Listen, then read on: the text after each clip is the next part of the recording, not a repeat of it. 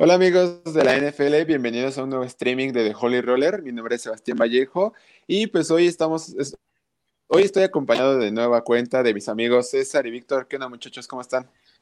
Hola, ¿cómo estás Sebastián? Hola Víctor, saludos desde la Ciudad de México hasta la ciudad de la fiesta Miami. Este, pues aquí vamos a analizar este, hoy una, una división posiblemente muy competitiva el próximo año. Este, pues bueno, bienvenidos a todos.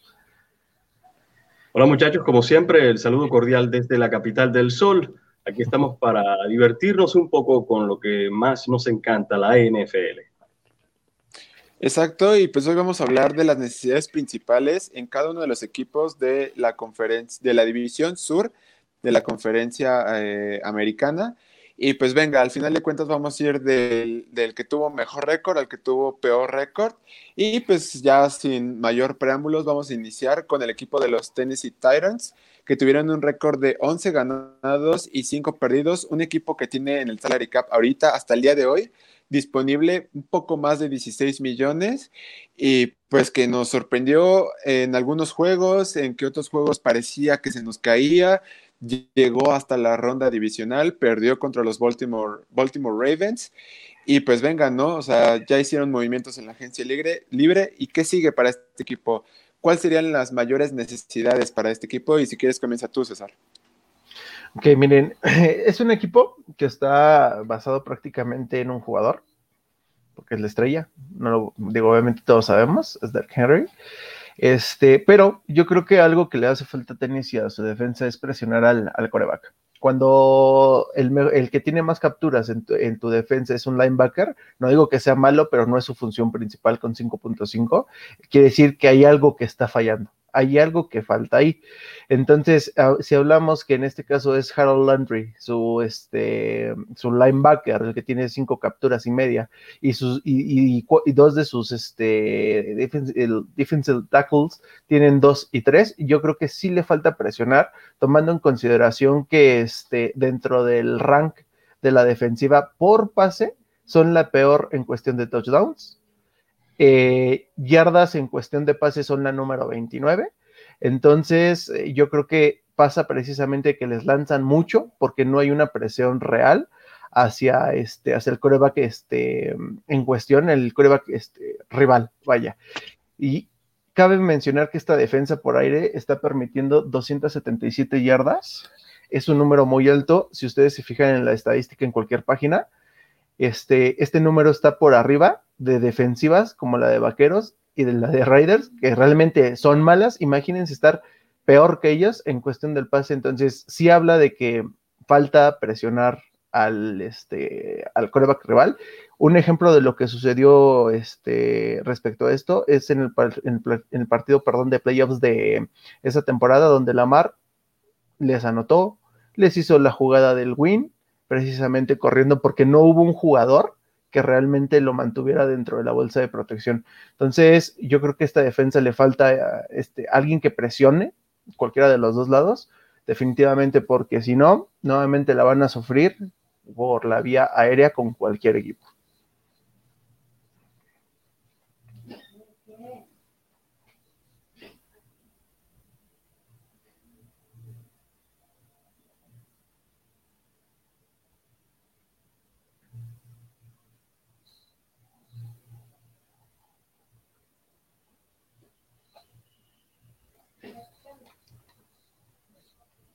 Si alguien está hablando, no se escucha. Sí, no, perdonen las fallas técnicas, pero yo hasta ahí terminé, lo siento. No, sí, vas, Víctor. Ah, ok, perfecto. Pensé que estabas hablando, Sebastián, y de pronto eh, había un silencio. Sí, no, vas. tú. Cuando termines César, vas tú. Perfecto, perfecto, perfecto. Bueno, muchachos, yo me quiero concentrar en la ofensiva y ustedes, no quiero que se caigan para atrás como Condorito cuando le diga exactamente lo que yo creo que necesita este equipo de los Titanes de Tennessee. A ver, yo creo que todos conocemos de que tuvieron al mejor corredor de toda la liga, no solamente este año, sino el año pasado. Pero hay una pequeña preocupación y esa pequeña preocupación va con el desgaste. A mí me gustaría de que este equipo de Tennessee buscar un poco más de profundidad en cuanto a la posición de running back se refiere. tienen el corredor estelar digamos, de toda la liga, a Derek Henry, que sabemos que sobrepasó las 2.000 yardas por tierra, pero casi siempre cuando usted tiene dos años como el que tuvo Derek Henry, usted puede estar un poco preocupado con respecto a su capacidad de resistir tantos golpes por tiempo prolongado o por años prolongados. Por eso es que me gustaría ver al equipo de Tennessee en su ofensiva de que buscaran de alguna u otra manera profundizar la posición del running back para que le den un poco de descanso a este corredor, porque él no puede seguir, él no puede seguir en este ritmo, no es un robot. Ahora sabemos que en otras ocasiones eh, se han visto jugadores que mantienen cierta resistencia en cuanto a, a yardas se refiere y más que todo en cuanto a acarreos.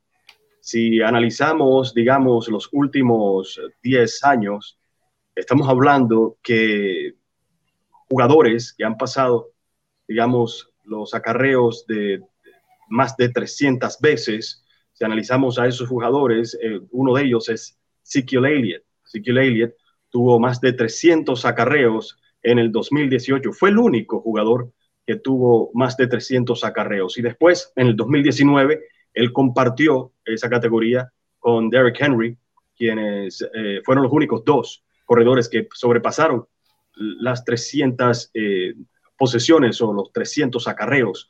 Esto hasta cierto punto tiene un desgaste físico en el corredor y eso se ha podido ver hasta cierto punto en, en Zeke Elliott. Creo que cuando estuvimos hablando de los Dallas Cowboys había mencionado que el ritmo había bajado un poco con respecto a Zeke Elliott y, y también otros jugadores ofensivos. Pues concentrándome solamente en el running back, esto es algo que no solamente se ha visto con Zeke Elliott, sino también se ha visto con, con otros jugadores como Marshawn Lynch, que también en una ocasión tuvo dos años con más de 300 acarreos, también LaShawn McCoy, quien lo hizo en 2013 y 2014. Eh, eh, eh, o sea, a mí esto me preocupa y me gustaría de que ellos buscaran de alguna u otra manera, más que todo en la agencia libre, de que busquen, digamos, a un corredor que ya sea veterano. ¿Por qué? Porque no creo que con el pick número 22 que tiene este equipo de Tennessee vayan a concentrarse verdaderamente en un running back. No o sea, no lo considero correcto. ¿Por qué? Porque sí tienen otras necesidades de las cuales ya mencionó César. Creo que esa es una necesidad mucho más importante. Y por supuesto, creo que voy a estar eh, coincidiendo también con Sebastián cuando él diga exactamente cuál es la otra necesidad del equipo de Tennessee. Yo me concentré en, en este del corredor porque sí, me, preocupa, ¿no? Estamos hablando que Derrick Henry ya tiene 27 años, empieza a entrar en una etapa donde los corredores, especialmente en esta era, empiezan a decaer un poco en cuanto a su rendimiento. Si hablamos de los jugadores que están por detrás de Derrick Henry, estamos hablando de que sí, son jóvenes, o sea, uno tiene 24, que es Deontay Foreman, otro tiene 25, que es Jerry McNichols o Jerry, Jerry McNichols, y el otro es Darrington Evans, de 22 años. Estos jugadores hasta cierto punto fueron seleccionados tanto en la tercera ronda o la quinta ronda, dependiendo de quién estemos hablando. Yo creo que este equipo de Tennessee puede hacer algo similar, especialmente en la segunda ronda, si es que quieren hacer, digamos, una búsqueda de un corredor en la segunda ronda, lo pueden obtener, eso es dependiendo de lo que ellos, ellos consideren que sea una necesidad. Como le digo, hay otras necesidades, especialmente en cuanto a, a, la ofensiva también se refiere. Pero quiero resaltar nuevamente que estos eh, equipos como Tennessee necesitan sacarle, digamos, una pequeña copia de lo que tiene el equipo de los Cleveland Browns. ¿A qué me refiero? Bueno, el equipo de los Cleveland Browns, ustedes saben que tiene dos corredores muy buenos que comparten tiempo, señores. Estoy hablando de Nick Chubb y Kareem Hunt, dos jugadores buenísimos que verdaderamente comparten el tiempo y que también son muy efectivos. O sea, estamos hablando de que ambos promedian 190 a 195 acarreos por partido. Si hablamos de los acarreos que tuvo eh, Derrick Henry, que son por encima de los 300, ya ustedes pueden ver y notar el desgaste que puede tener esta posición. O que más o menos busquen tener algo similar también a los Ravens de Baltimore, apartando al mariscal de campo de los Ravens de Baltimore, Lamar Jackson, quien fue el que sobrepasó las mil yardas. Sí, un mariscal de campo puede llegar a hacer eso si tiene la capacidad, la elusividad y el talento de Lamar Jackson. Pero Lamar Jackson en sí tiene dos corredores muy buenos detrás de él. Tiene a J.K. Dobbins y también tiene a Gus Edwards, dos jugadores que también, eh, eh, digamos, eh, promediaron que 133, 144 acarreos por partido.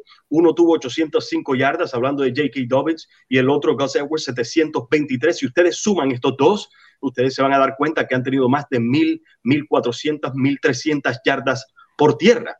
Entonces, le, le puse estos dos ejemplos porque sí, reitero, Tennessee tiene el mejor corredor de toda la liga. Usualmente un corredor como Derek Henry, él pide el balón, pide los ovoide, y es como se alimenta. Y él a través de los, de los quarters, a través de los cuartos, de cada cuarto, el primer cuarto, segundo cuarto, tercer cuarto, en el cuarto cuarto es cuando él viene a desgastar a los, a los defensivos porque los cansa, ¿no? Pero sí, si hablamos de que él tiene que mantener este ritmo por tiempo prolongado, es donde me empiezo a preocupar. ¿Y qué es lo más importante para este equipo de Tennessee? El corredor ha sido la diferencia en esta ofensiva. No es Ryan Tannehill. Ryan Tannehill es un buen mariscal de campo, pero no es un mariscal de campo que se puede echar el equipo a sus espaldas. Él necesita a un corredor como Derek Henry que esté saludable. Pero si no está Derek Henry, ¿Dónde está la ofensiva de Tennessee entonces? Esa es la pregunta que yo simplemente les pongo ahí en la mesa. Si Derek Henry se lesiona, como siempre César trae ese aspecto del deporte a colación, ¿qué pasa con la ofensiva de Tennessee? Ya no es tan funcional como lo ha sido a través de los últimos años y Ryan Tannehill no va a ser tan efectivo como lo ha venido siendo porque tiene, como se puede decir callejeramente, a un caballo en la parte de atrás. Para terminar, durante las últimas 10 temporadas, si hablamos de la cantidad de acarreos que tienen los corredores, cada vez más hay menos corredores con más de 300 acarreos por año.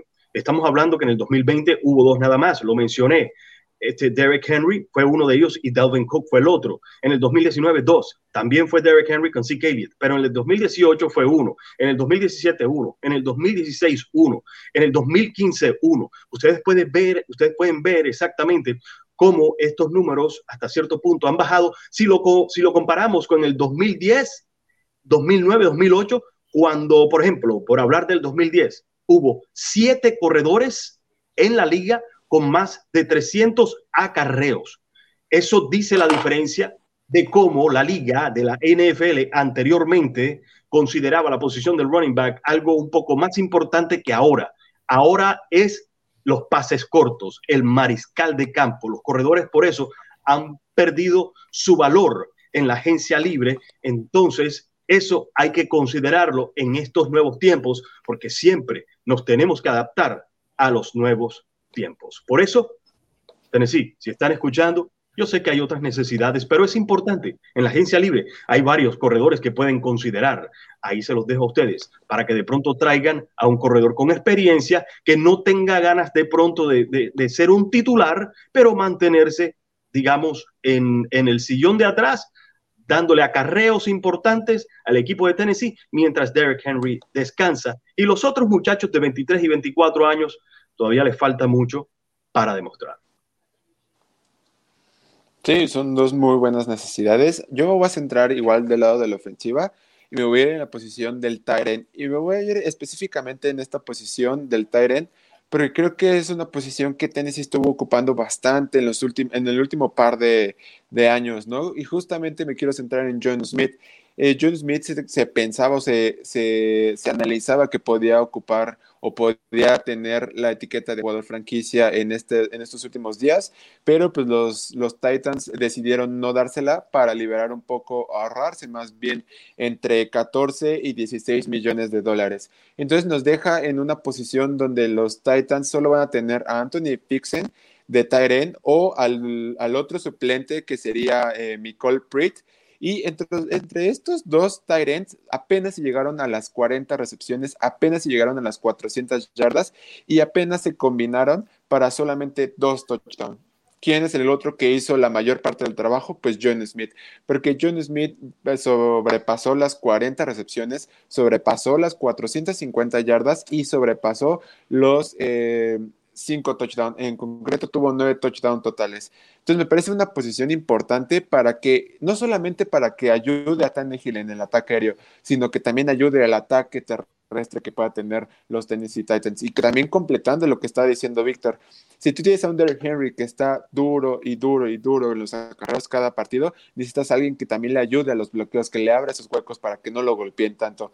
Y aquí también es donde la posición de Tyren es muy importante para mí. Y no podemos decir que es tan fácil encontrar esta posición porque no todo, no todo el mundo puede tener a un Travis Kelsey, no todo el mundo puede tener a un George Kittle o a un Darren Waller. Nadie puede, nadie puede tener a muchos Tyrants de alta calidad. Entonces, me parece que los Tennessee Titans tienen que encontrar a un gran Tyrant, tienen que hacer un gran escauteo en la manera de contratar a su Tyrant y creo que va a ser en el draft porque en la agencia libre el mercado va a ser muy, muy agresivo y eh, de los disponibles, casi todos son bastante caros. Entonces, no creo que le convenga a los, a los Titans ir por un Tyrant en la agencia libre, más bien en el draft. Y hay muchísimas buenas opciones. Entonces yo creo que necesitan a alguien que le dé la confianza a Tannehill, alguien que le dé, que también le ayude muchísimo a bloquear a Tannehill, porque Tannehill a veces era bastante golpeado. Entonces puede ser un problema bastante amplio para los Tennessee Titans. Esta posición yo creo que empieza a ser cada año mucho más importante y más para los equipos que son contendientes como lo creemos de los Tennessee Titans, porque si tú me hubieras preguntado que los Titans iban a ser contendientes hace tres años, cuatro años, creo que lo veíamos un poco más complicado, no teníamos aspiraciones tan altas. Ahorita los Tennessee Titans se habla de un posible, de que vuelvan a ser campeones de su división, que lleguen a otro, a otro juego de división de los playoffs. Entonces, me parece que tienen que tener un equipo completo. Y justamente con esta necesidad que dijo César del pass rush, eh, Víctor con un running back que le ayude, o no que sustituya, que le ayude a Derrick Henry y un Tyren que ayude bastante, tanto bloqueando como atrapando. Creo que son tres necesidades importantísimas para que los Titans sigan estando en el camino de, los playoffs y el camino hacia ganar su división, que es lo primero que tienen que hacer empezando la, temporada 2021. Y pues bueno, seguimos con el siguiente equipo, ¿no? Fueron eh, un equipo que quedó con 11 victorias y 5 derrotas, que por eh, cosas de desempate no pudo ganar su división, pero son los Indianapolis Colts, que ya nos dieron el primer bombazo, en, fueron el primer equipo en dar el bombazo en, la, en el offseason contratando a Carson Wentz como su coreback. Entonces, esa necesidad, pues ya la podemos a lo mejor tener un poco más en calma. Es un equipo que está arriba en el tope salarial con 46 millones y medio disponible. Y es un equipo que la verdad cada vez va creciendo un poco más el hype, la intensidad con la que juegan. Entonces, si quieres, Víctor, arráncate con la necesidad y después hacer. Claro, mencionaste que este equipo de Indianápolis entró a la postemporada con un récord de 11 y 5. El equipo de Tennessee, que fue el primero que cubrimos, sí, quedaron por encima con el tiebreaker, como mencionaste. Entraron siete equipos en cada conferencia e Indianapolis fue el último. Miami no pasó, aunque quedó con un récord de, de 16, un buen récord. ¿eh? Cualquier equipo con que gane 10 eh, victorias, perdón, que gane 10 partidos, es para que entre a la postemporada, pero vimos exactamente qué tan buena calidad tenían los equipos que estuvieron por encima del equipo de Miami. Y el último que entró fue este equipo de los Colts de Indianapolis. Los Colts demostraron tener una defensiva bastante, bastante buena y bueno, por eso yo quiero concentrarme en la ofensiva, en la ofensiva de este equipo de los Colts. Ya sabemos, como mencionó Sebastián, de que Carson Wentz es el nuevo mariscal de campo de este equipo de los Colts. Y bueno, anteriormente tenían a Philip Rivers. Pero, a ver, para entrar en materia prima, las primeras opciones de Philip Rivers el año pasado fueron los recibidores o los, receptores y los corredores, o sea, los wide receivers y running backs. ¿Dónde estaba el tight end o dónde estaban los tight ends? Estaban en tercer lugar en cuanto a preferencia. Estamos hablando que también en yardas, después del contacto, los tight ends o los alas cerradas terminaron tercero después de los corredores y los receptores. Significa de que el año pasado Philip Rivers buscó primero a los corredores y después a los receptores, o sea, a los wide receivers, para, para, para, para que buscaran en yardas después del contacto. ¿Y dónde estaban los tight ends? ¿Dónde estaban los, los alas cerradas o las alas cerradas? Estaban como una tercera opción. Y en cuanto a los primeros downs obtenidos, terminaron también los tight ends de este equipo de, de, los Colts. Eh, terminaron terceros después de los receptores y los corredores. Significa de que esto es lo que va a engendrar Carson Wentz.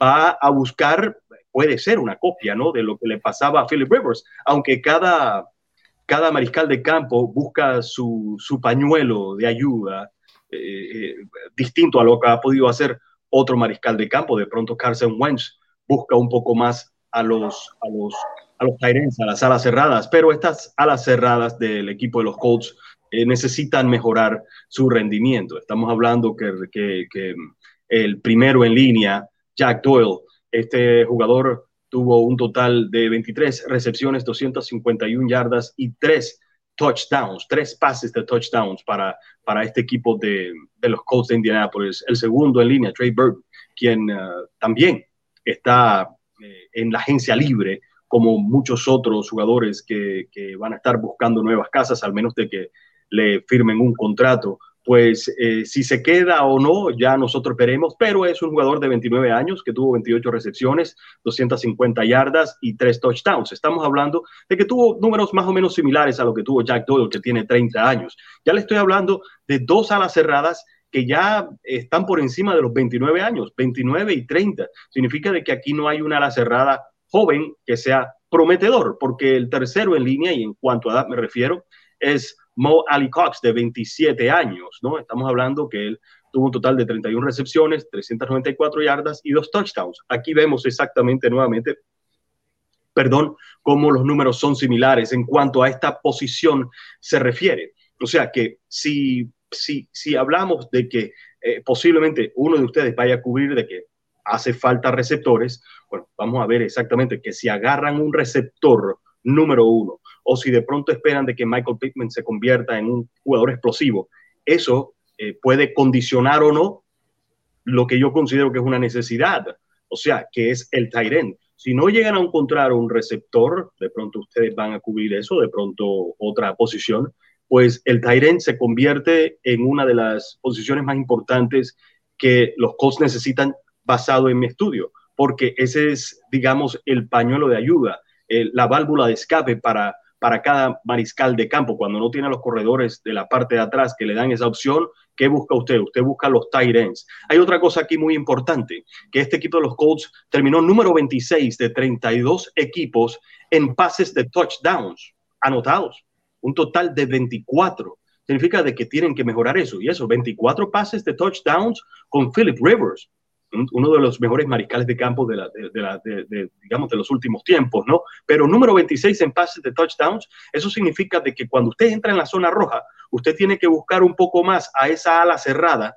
que es el jugador que cuando está entrando en la 10, casi siempre ataca el medio, busca cómo atacar el medio y puede darle más oportunidad al mariscal de campo, que en esta ocasión va a ser Carson Wentz, porque Philip Rivers se retiró, pues puede, digamos, mejorar en esa, en esa estadística, ¿no? Estamos hablando que de los 24 touchdowns, 11 fueron para los receptores, 5 fueron para los corredores y 8 fueron para los tight ends, para los alas cerradas. Entonces, yo creo que es importante de que este equipo de, los Colts busquen a un ala cerrada que no esté por encima de los 27 años, ¿no? Ahora, ¿dónde está? ¿Dónde está? No creo que con la posición número 21 en el draft, esa es la, selección o la elección que ellos tienen en el draft que se aproxima ahora en abril. No creo que se vayan a concentrar en un Tyren porque el mejor, el mejor Tyren disponible que hay actualmente es Kyle Pitts y no creo de, de la Universidad de Florida, no creo que dure hasta, digamos, hasta la posición número 21. Tampoco creo que sea lo más necesario para el equipo de Indianápolis. Creo que necesitan eh, ayuda en la línea ofensiva, en la línea defensiva, necesitan esquineros, pero bueno, ya ustedes tocarán de pronto en, en alguno de esos. Nuevamente, es importante de que este equipo de Indianápolis trate de mejorar la posición del Tyren, mejorar la posición para que ayude especialmente a Carson Wentz, quien es nuevo, a aportarle, digamos, más escapes cuando entran en la zona roja. Así es, yo eh, también voy a, estoy de acuerdo en, la situación de, de, Víctor de que la ofensiva de, de Indianapolis necesita variedad.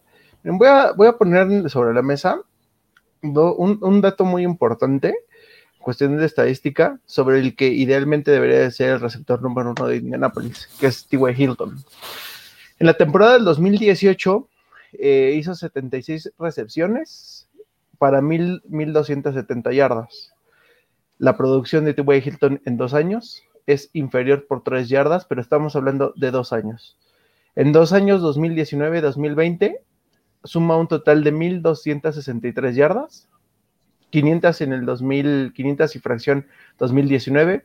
En, en, este año que acaba de terminar son 762 y hablamos de 5 touchdowns en la presente temporada. Y es importante mencionar que la cantidad de recepciones fueron mayor, sumando la de los dos años, que son 101. Entonces, estamos hablando de que realmente Indianapolis, eh, pues, o habla de mucha variedad en cuestión de su juego, de que le da juego a todos, o realmente no hay confianza sobre un receptor en cuestión. Está Michael Piltman y Zach Pascal, pero la verdad es de que no terminan, o al menos desde, desde mi punto de vista, no terminan siendo eh, calidad de receptor número uno. T.Y. Hilton sí, pero pareciera que va en declive precisamente ya por cuestión de, solamente de la edad, la trayectoria y situaciones semejantes. Entonces yo creo que, yo creo que o van por un receptor en la agencia libre, medianamente bueno para que sea el acompañante de T.Y. Hilton, o bien, si no le llega el Tyren en este en la en el draft, tampoco creo que le llegue un buen liniero ofensivo. Entonces, podría ser que sí llegue un buen receptor, no sé, de LSU, no sé, de Alabama, alguna situación semejante. Este, entonces, estos números son muy reveladores porque todos nos vamos con T.Y. Hilton, que realmente es la cara de la recepción en Indianapolis, y son, la verdad, a mi forma de verlo, son números muy bajos y mediocres para alguien que en un año, pues, puede mostrar mucho más. Entonces, yo creo que la, necesidad de un referente por el aire definitivamente es, debe ser un receptor, un receptor bueno y que tenga más de cinco touchdowns en la temporada. No puede tener solo cinco. Yo también me voy a ir por el lado ofensivo de, los Colts y, con esto no queremos decir que los Colts estén totalmente en su máximo nivel defensivamente, pero creo que están muy bien formados, tienen cimientos muy importantes, pero yo me voy a concentrar en la línea ofensiva yo creo que es una de las mejores líneas ofensivas que hay en la liga, sin duda alguna, es top 5 a mi parecer, esta línea ofensiva de los Colts. Por algo Philip Rivers hace un año decidió irse a los Colts porque él quería la línea ofensiva que tiene ahorita el equipo. Carson Wentz tampoco dudo que por esta línea ofensiva haya aceptado eh, irse a este equipo, porque de verdad es una de las mejores líneas, pero cuando tienes una línea que también corre bastante, y que se desgasta muchísimo durante todos los partidos, yo creo que tienes que tener profundidad en esta unidad, porque en, los Colts tienen que jugar eh, a un nivel bastante alto por las expectativas que se tiene y por el, plan de juego que tiene. Eh, Frank Wright para mí es uno de los, de los coaches que usa perfectamente el play action, que usa perfectamente también la zona de bloqueos de zona en en los corredores. Entonces yo creo que para darle un poco más de profundidad a la, a la, a la unidad que tiene a Quentin Delson, que tiene a Danny Printer, que tiene a Levin Clark, que tiene a Chas Green, me parece que es bastante importante que, que, pueda sustituir en algún momento para darle un respiro a estos jugadores que son muy importantes en su línea ofensiva. Entonces, no me sorprendería que con el capital que tienen los Colts vayan por alguien en la agencia libre. Yo creo, a mi parecer, yo no lo haría. Yo me concentraría mejor en el draft, que hay muchísimos eh, prospectos. Creo que eh, la línea ofensiva, al menos a nivel draft, es de las posiciones más profundas que hay en esta clase de 2021. Pero venga, con tanto dinero te puedes dar estos ciertos lujos. Yo también siento que la agencia libre podrían ir con un receptor concuerdo o con un Tyrant, también concuerdo totalmente con Víctor, porque de verdad son 46 millones y todavía faltan eh, cuatro días para que puedan generar un poco más de dinero los Colts. Entonces me parece que estas tres necesidades que nosotros dijimos son bastante importantes y en cualquiera de las tres se puede ocupar el dinero que tiene eh, disponible en salary cap. Obviamente está también el draft y veremos cómo lo maneja, pero creo que son tres necesidades muy importantes para que este equipo pueda seguir siendo uno de los tops o más considerables en la, en la conferencia americana. Y pues venga, al final de cuentas vamos a pasar al siguiente equipo y aquí es donde la, la división como que mm, se, nos, se nos cayó y se nos quebró, exactamente. Ya analizamos la mejor parte, ahora vamos a la parte que es un poco conflictiva y la que nos da un poco más de variedad de escoger, ¿no? Y pues vamos con el equipo que está en boca de todos, el equipo que está, que es tema cada semana con declaraciones, con disgustos, con situaciones de jugadores. Y pues hoy también fue noticia. Vamos a hablar de los Houston Texans, con un equipo que llegó a las cuatro victorias, a las doce derrotas, que estuvo obviamente fuera de, de playoff, con un coreback que se quiere ir, con nuevo head coach, con nuevo presidente, con todo nuevo, excepto, eh, pues ahora sí que algunas posiciones. Entonces, es un equipo que nos da mucho de qué hablar. Entonces, al final de cuentas, también es un equipo que tiene bastante en el tope salarial. Bueno, es de los que tienen un poco más, con 22 millones. Y pues venga, al final de cuentas, ¿cuál creen que sea una de sus necesidades de bastantes? Vamos a aclarar, de bastantes, pero ¿cuál serían sus necesidades principales? Y si quieres, arráncate tú, César. Correcto. Yo considero que este equipo necesita todo. inclusive un nuevo dueño. Entonces, miren, yo me voy a enfocar en, la parte defensiva porque a partir de que un equipo tiene defensa, se vuelve competitivo. Este, ahora bien, yo aquí voy a este, hacer obviamente mi análisis en los cornerbacks por las siguientes estadísticas. La defensa contra el pase, como la 32. La 32 de 32. este, intercepciones, número 32 touchdowns permitidos por aire, número 23. No es tan malo, pero sí es muy, bueno, sí es muy bajo el número. Ahora bien, números en cuestión de los cornerbacks que tiene, primero que nada, la super decepción de su trade que hicieron hace un año, año y medio con los, este, con las Vegas Riders de Jaren Conley, simplemente no funcionó. Un jugador que no terminó la temporada. Vamos con los que sí jugaron. Brandon Haygraves, una intercepción, 61 tecladas, una intercepción. Leonie Johnson, 0 intercepciones, 56 tacleadas. Brody Robbie, una intercepción. Philip Gaines, 0 intercepciones. John Reed, 0 intercepciones. Todo el mundo le lanzaba a ese equipo, todo el mundo le corría a ese equipo. Entonces, yo considero que pueden comenzar con el perímetro. Viene también, yo creo que considero que esta, esta clase viene con buenos este, jugadores en la posición, como puede ser Patrick Surtain, y por ahí anda uno de, de Virginia Tech no me acuerdo cómo se llama el, jugador en cuestión. Entonces, están muy, muy, muy, muy, más bien muy arriba en la, en la, cuestión del draft, entonces yo creo que podrían agarrar uno de estos dos, sin duda alguna, para comenzar a reestructurar. Ahora bien, voy a, voy a ser muy sincero, a Texans yo no le veo pies ni cabeza hasta dentro de, si si, miren, de verdad no quiero ser exagerado, pero cuatro años. Es un, es un proyecto totalmente en cero y yo le doy cuatro años para que otra vez pueda ser competitivo, a menos de que en agencia libre y draft realmente tengan este, un, movimientos espectaculares, pero no lo creo. Entonces, tomando en consideración que precisamente hoy Tejanos atendió en cuestión de, contratar a un corredor cuando ya tienes uno, entonces como que siento que ese tipo de movimientos me hacen pensar que Houston es como un cangrejo, en lugar de ir para adelante, van para atrás, van para atrás, van para atrás con su tipo de movimientos. Entonces yo voy con cornerback porque comienzas a mejorar defensa, es una de las posiciones más difíciles y viene buena clase. Entonces yo por eso escojo esta, esta posición para ellos. Bueno, Caleb Farley es el esquinero de Virginia Tech, a quien usted se refería, César.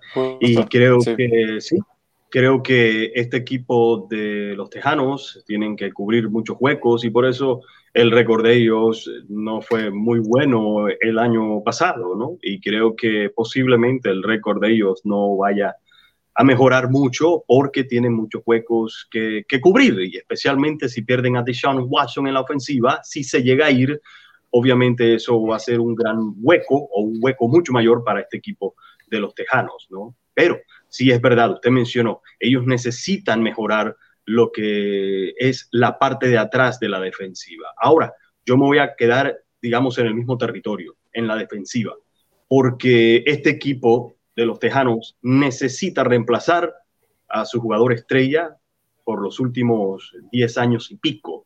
Estamos hablando de JJ Watt.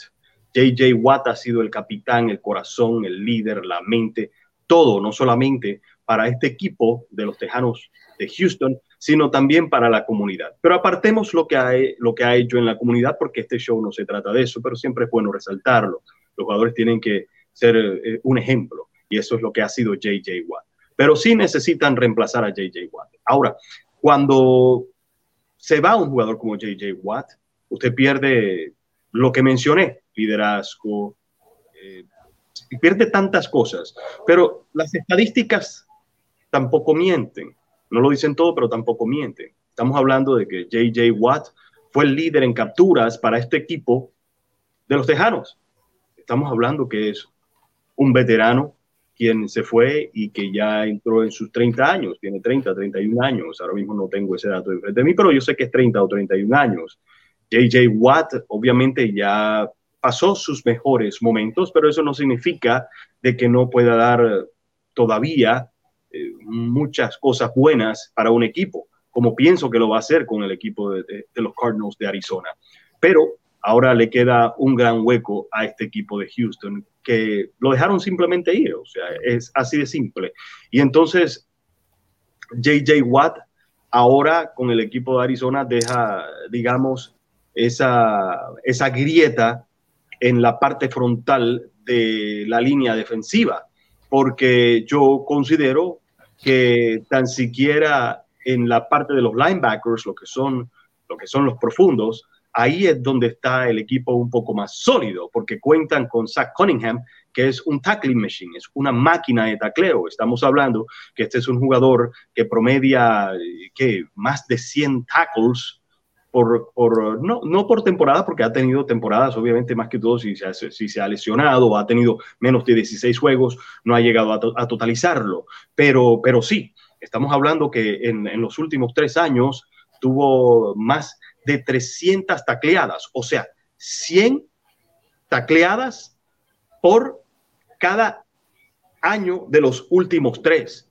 O sea que es, es, es digamos, se convierte en el corazón ahora de la defensa ahora que JJ Watt no va a estar. Él tiene a otros jugadores también, como Whitney Marcellus, que tiene, que tiene 30 años, eh, digamos que, que Whitney Marcellus hasta cierto punto eh, aporta, digamos, no tanto como yo espero, porque en la realidad cuando usted tiene un outside linebacker, que es lo que es Whitney Marcellus, este es un outside linebacker, usualmente son los que ponen más presión de los linebackers. Bueno, solamente tuvo cuatro sacks el año pasado. Significa de que quedó en segundo lugar junto con Charles Omenihu de la línea defensiva como los segundos en capturas, por debajo de JJ Watt, terminó con cinco capturas. O sea, sí, JJ Watt no tuvo, digamos, su, su mejor año en cuanto a capturas. Obviamente ha tenido lesiones que lo han afectado hasta cierto punto su rendimiento y eso ha afectado mucho digamos, la capacidad de, capturar mucho a los mariscales de campo como estábamos acostumbrados a ver, especialmente durante su primera etapa de su carrera. Pero eh, este equipo de, los Tejanos, su mayor fuerte está en la parte de los linebackers. Por eso fue que César se concentró en la parte de atrás, ya sea los esquineros o los profundos, y yo me estoy concentrando en la parte de al frente, en la parte de frente, en los linieros, ¿no? Estamos hablando de que Carlos Watson este jugador tiene 27 años de edad y es un agente libre. Ya se fue JJ Watt. Ellos tienen que ver exactamente qué hacen. Si no firman a Carlos Watkins, quien, eh, eh, quien eh, durante los últimos cuatro años ha tenido solamente cuatro sacks, o sea, que un sack por año, pues, a ver, si lo dejan ir o no, yo creo que la única cosa positiva es que ya conoce el sistema de esta defensiva de los Tejanos.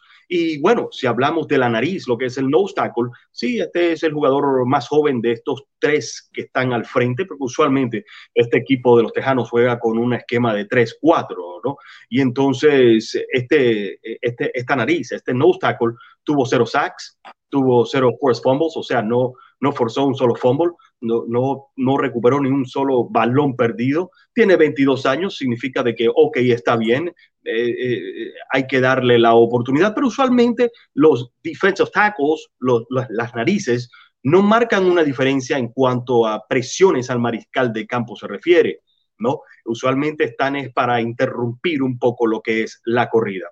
Y bueno, si hablamos entonces de, del, del otro jugador que ya mencioné, la otra ala defensiva, Charles Manihue. Estamos hablando de que tiene 23 años y como mencioné, quedó de segundo después de JJ Watt en sacks empatado con uh, Whitney Merciless, ¿no? Pero ha tenido un total de 7 sacks en dos años, o sea que promedia 3,5. De todas maneras, ese promedio no pasa las cinco capturas que tuvo JJ Watt ya no en su prime, ya no en su mejor momento. Entonces, este equipo de los Tejanos, quien no cuentan con una posición en el primer round, porque ellos cambiaron muchos de sus, de sus eh, picks de primera ronda, lo cambiaron a otros equipos, ellos no tienen ninguna opción, ya tendrían que buscar, digamos, más profundidad en, digamos, en el segundo round del draft.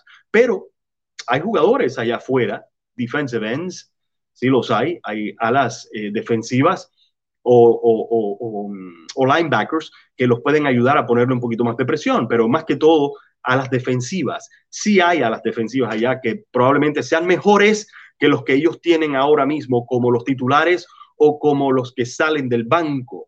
Entonces, ahí es donde este equipo de los Tejanos tienen que concentrar otra de sus necesidades, aparte de los esquineros o los profundos, como mencionó César, la línea defensiva, los primeros tres. Sí, y es muy importante lo que dice Víctor. Al final de cuentas, ellos no tienen pick de primera ronda. Eso es, creo que de las cosas más importantes que tiene este equipo. Podrán tener el capital, pero creo que sin una primera ronda, y lo hemos hablado muchísimas veces, no importa eh, luego si tienes una primera ronda porque puedes encontrar talento, una sorpresa más adelante pero pues sí, luego sí te puede pegar eh, bastante eso de la, de, la ronda de primer, eh, bueno, la, primera ronda del draft. Entonces es importante. ¿Ahí vas a decir algo, Víctor? Sí, sí, es simplemente porque eh, para terminar, se me olvidó algo de JJ Watt para que las personas que se nos unen sepan exactamente la diferencia que marca este jugador o, o, la diferencia que marcó en el equipo de los Tejanos, una estadística que no quiero dejar por fuera. Ya mencioné que fue líder perdón, en, capturas con cinco. También fue líder en tackles for loss, lo que viene siendo jugadas con pérdidas de yarda. Un total de 16. Ningún otro jugador se acercó a, eso. Estamos hablando que fue co-líder en, en, pases defendidos con siete. También fue co-líder en balones sueltos y también fue co-líder en intercepciones. ¿Cómo usted reemplaza a un jugador de esa categoría? No es fácil, pero hay que buscar. Sí, yo me voy a concentrar del lado de la ofensiva, que también hay muchísimos huecos. Y teniendo a un, a un Deshaun Watson que posiblemente se vaya a quedar, que, o sea, nosotros hacemos este análisis también eh, con base a que Deshaun Watson se va a quedar porque la verdad es que si no, si no se queda él, las cosas cambian, cambia el análisis, porque un jugador como él, como es su gran eh, poder en el campo, creo que cambiaría un poco el análisis de este equipo. Pero yo me voy a concentrar en, los eh, receptores. ¿Y qué tan importante necesitas eh, qué tan importante es esta posición en tu equipo, porque tú necesitas a alguien que le ayude a Deshaun Watson, porque Deshaun Watson en la temporada pasada, él podía salir rolando, podía hacer la jugada espectacular, pero si no tenía un receptor libre, a un receptor que le ayudara siempre, creo que es donde puede pesarle muchísimo y donde también él es donde se desespera. Porque, ok, tenía a Will Fuller, pero Will Fuller la próxima temporada va a estar suspendido los primeros partidos de la temporada por un problema que tuvo con las sustancias y nunca ha sido este jugador que necesitas en tu equipo. Después tienes a alguien como Brandon Cooks que tampoco fue alguien que te diera tantísimas, eh, pues como tanto impacto. Después tienes a Ronald Cobb que conocemos su talento, conocemos sus habilidades para estar en campo abierto, en trayectorias de engaño. Me parece alguien importantísimo, pero él solo no puede con el, el ataque aéreo. Y después tienes también a Keke que tuvo una gran temporada, creo que fue una de las revelaciones más importantes de, este equipo el año pasado. Entonces, yo creo que si agregas un poco de profundidad a esta posición, si agregas un poco de talento eh, que lo puede conseguir en el draft, que lo puede conseguir en la agencia libre, me parecería muy, muy necesaria. Y además, aquí, y como lo dijimos al principio, cualquier necesidad o cualquier posición que dejemos en este equipo creo que está totalmente justificada. por algo contrataron a Mark Ingram, porque no creo que con, que con el talento que mostró eh, David Johnson hayan quedado encantados de que sea su running back número uno. Entonces, yo creo que necesitan más armas. Y también, obviamente, eso es creo que otra necesidad, la, protección a Deshaun Watson. Pero bueno, yo me concentro en el ataque aéreo y creo que es muy importante porque también así ayudas a Deshaun Watson en jugadoras como jet sweep, como reversibles, varias un poco más tu plan de que creo que también es lo que le puede hacer falta a los Houston Texans para ayudarle a Deshaun Watson. Entonces, la cosa aquí es también mantenerlo contento. O sea, no solamente es como darle las armas y decirle, pues vas, haz lo tuyo. También es eh, hacerle un poco más de imaginación, tener un poco más de ingenio en este playbook y con otro receptor importante, yo creo que lo pueden lograr concretar. Pero bueno, seguimos al siguiente equipo y, bueno, último equipo de esta división, que fue el peor de esta división, el peor de la liga. Y también aquí cualquier posición que, que demos, pues va a estar totalmente justificada. Y pues al final de cuentas ellos tienen el pick número uno en el draft del 2021 y pues bueno, ya está un poco cantado, pero aún así nos gusta hacer la de emoción y nos gusta emocionarnos. Los Jacksonville Jaguars, con nuevo head coach, Urban Meyer, que llega del colegial, del retiro, que llega a la NFL por fin, que tienen eh, pues el mayor capital disponible en toda la NFL con 73 millones y 669 mil dólares. Tienen el mundo a su disposición, tienen todo para poder eh, resolver sus problemas y venga, un equipo con una victoria y, sola, y 15 derrotas, ¿qué le espera en el 2021? ¿Qué le espera en el draft? ¿Qué le espera en la agencia libre? ¿Y cuáles son sus mayores necesidades? Si quieres, arráncate, Víctor, y después César. Bueno, ya usted mencionó que tienen el pick número uno en el draft. Ya sabemos exactamente quién va a ser esa primera selección. todo el mundo sabe que hay un nombre allá, hay un nombre allá afuera. Y de pronto uno de ustedes va a poder mencionarlo. Quiero entonces concentrarme en el otro pick que tienen en el primer round, el número 25. Significa que ahí es donde de pronto pueden concentrarse más en las otras necesidades, que no sea lo que ellos van a elegir en el primer, en el primer pick del draft de ahora de abril. Estamos hablando de que este equipo ya no es aquella escuadra que llegó, eh, estuvo que a un cuarto de ir al Super Bowl en el año 2017, ¿ustedes se acuerdan de ese equipo? Un equipo potente, un equipo con, con jugadores jóvenes en el momento, pero que de verdad estaban demostrando que eran jugadores de, de, de gran categoría, muchos de ellos ya no están. Y por eso es que este equipo de Jacksonville terminó con el peor récord. Sí, terminó con una, una sola ganada, un solo triunfo y 15 derrotas. O sea, eso es paupérrimo. Pero yo quiero concentrarme en la parte defensiva, porque y aquí hay tela por donde cortar. Siempre menciono lo mejorcito, lo mejorcito de este equipo a nivel defensivo. Recuerden que se, se quiebra o se fragmenta en tres partes. Línea defensiva, lo que son los apoyadores y lo que son los esquineros y los profundos. Entonces, los apoyadores, los linebackers, que considero que es la mejor parte de esta defensiva porque cuentan con dos jugadores eh, en la posición de linebacker que le aportan mucho. Estamos hablando de Miles, Miles Jack, que tiene 25 años, fue líder en fumbles recuperados, o sea, en balones recuperados, fue segundo en tackles, en tacleadas, más de 100. Estamos hablando que fue segundo en, en tacleadas, tackles for loss, que son las yardas que, que, los jugadores ofensivos pierden cuando un jugador agarra al jugador ofensivo, cuando un jugador defensivo agarra a un jugador ofensivo detrás de la línea de impacto. Entonces vemos exactamente como Miles Jack con 25 años le da un poco de solidez a esta posición junto con Joe Schubert o Joe Schubert. Estamos hablando de que este jugador quien eh, militó para el equipo de Cleveland desde el año 2016 hasta el año 2019 eh, viene siendo como, como que el corazón de este, de este equipo de, Jacksonville, porque fue líder en tackles.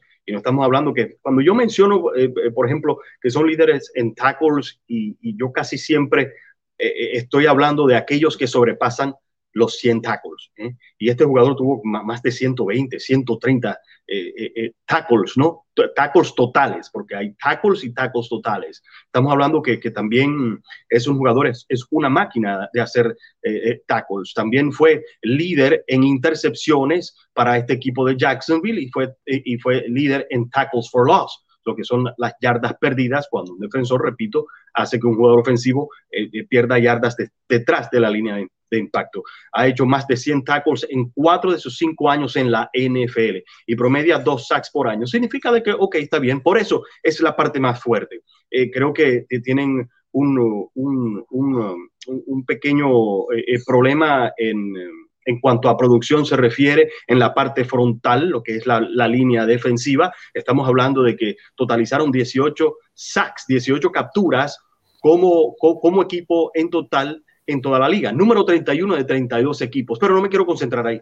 Me quiero concentrar más que todo en otra parte. Me quiero concentrar en la parte de los esquineros y los profundos. ¿Por qué? Este equipo terminó número 31 en puntos permitidos, un total de 492, 31 de 32 equipos. Terminó número 30 en touchdowns permitidos, 34 touchdowns permitidos. Terminó número 30 en yardas por aire, en yardas por aire permitidas por juego, un, promedio de 153,3 yardas por juego permitidos ¿eh? por este equipo de los, de, los Jacksonville Jaguars. Y terminó número 31 en porcentaje de pases completos permitidos. Solo Houston eh, eh, estuvo peor. Entonces, es aquí donde yo considero de que de pronto entre esquineros y profundos necesitan más un profundo, ya sea un strong safety, un profundo fuerte o un profundo libre, o un profundo libre, perdón. ¿Por qué? Porque CJ Henderson, que fue la primera selección de este equipo el año pasado, pues tuvo un modesto año de rookie, un modesto año de novato, pero de todas maneras creo que aquí es donde el equipo cuando elige un novato tan alto como eligió a CJ Anderson, tienen que darle esa oportunidad que de pronto despegue en su segundo año.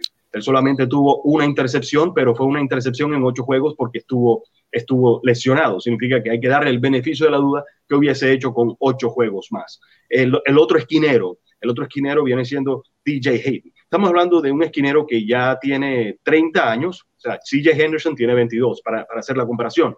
DJ Henderson tiene 30 años, ha, hecho cuatro intercepciones en ocho años. Traten de dividir eso.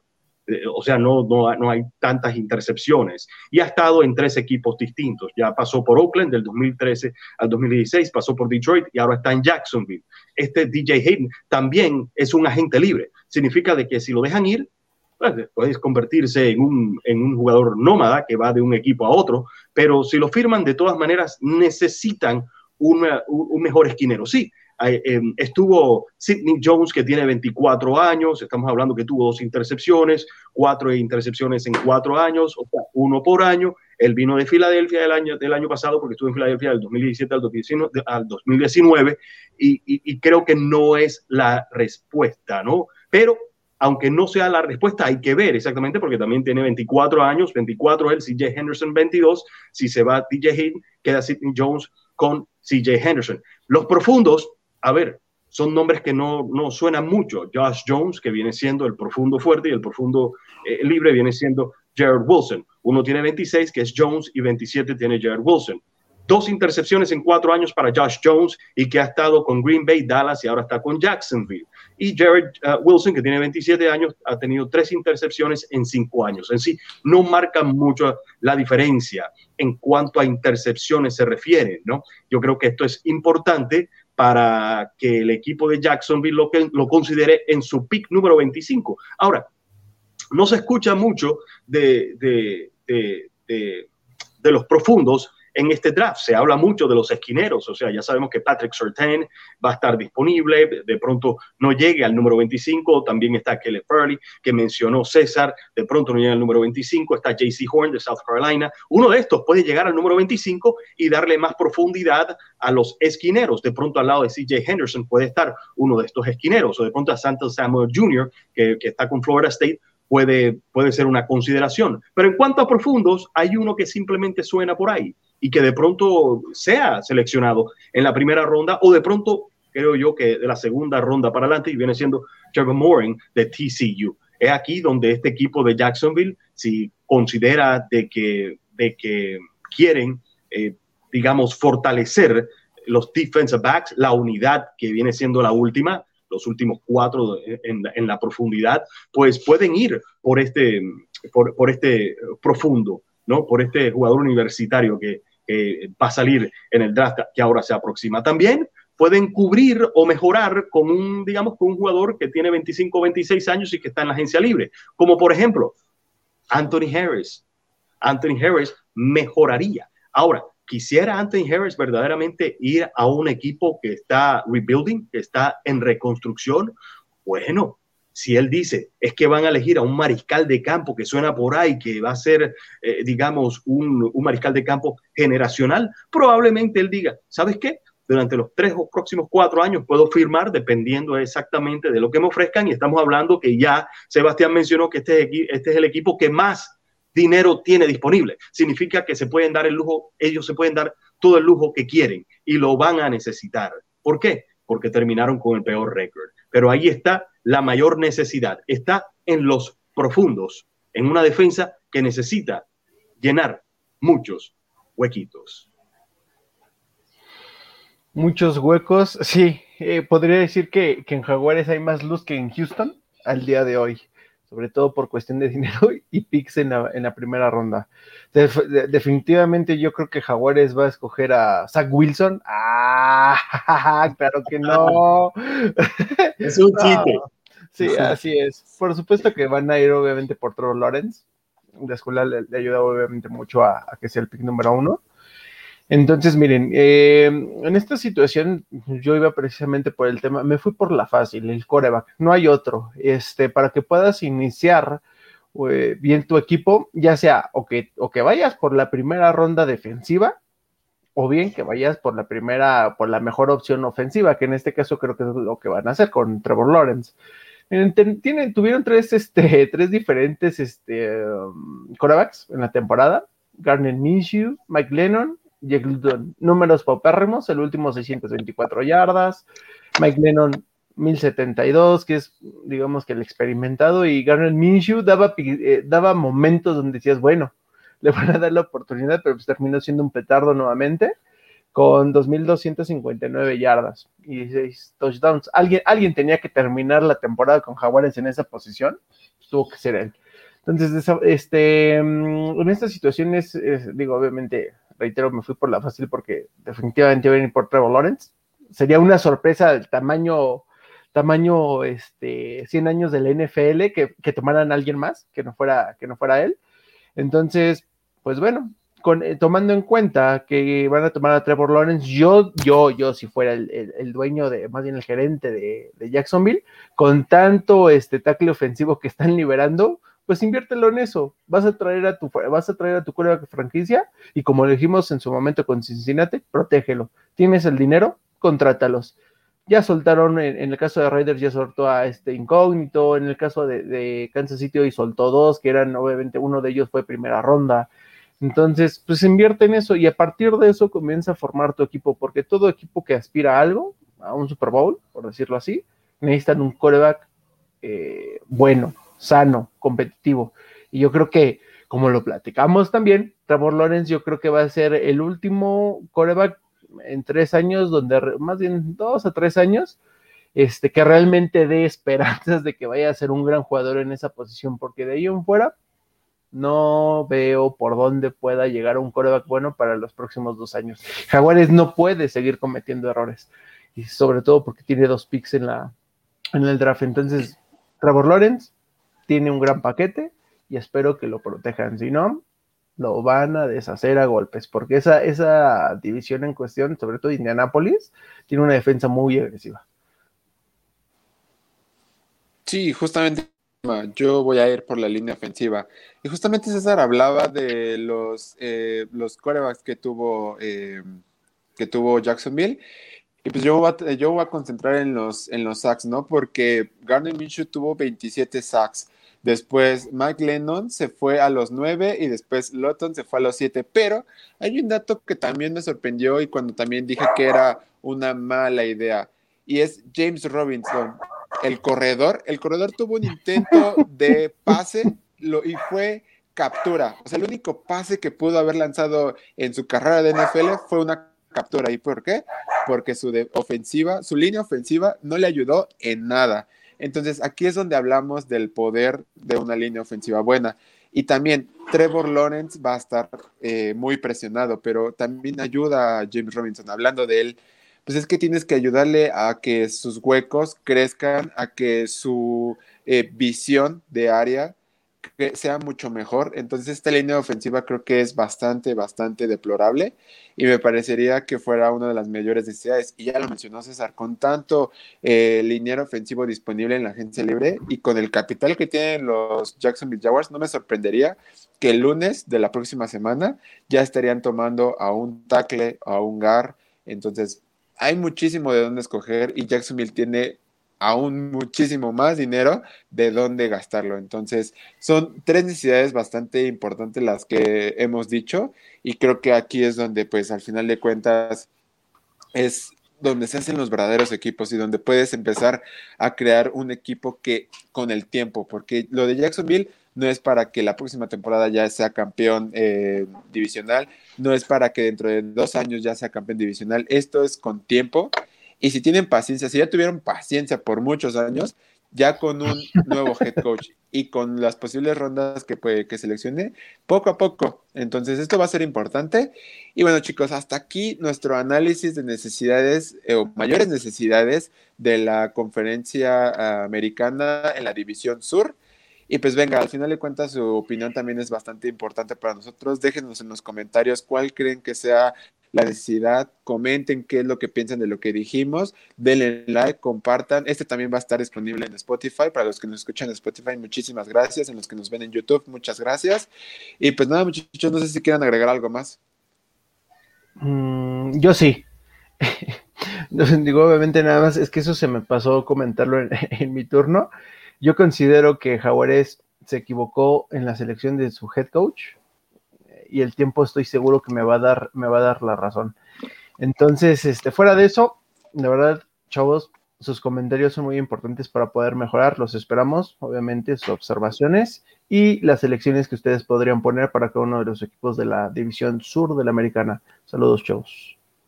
Nada, y que simplemente, como siempre, un abrazo para todos ustedes y también para las personas que se nos unen. Gracias por el apoyo.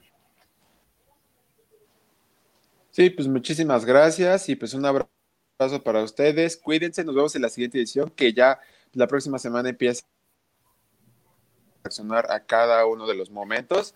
Y pues nada, muchísimas gracias. Nos vemos. Chao.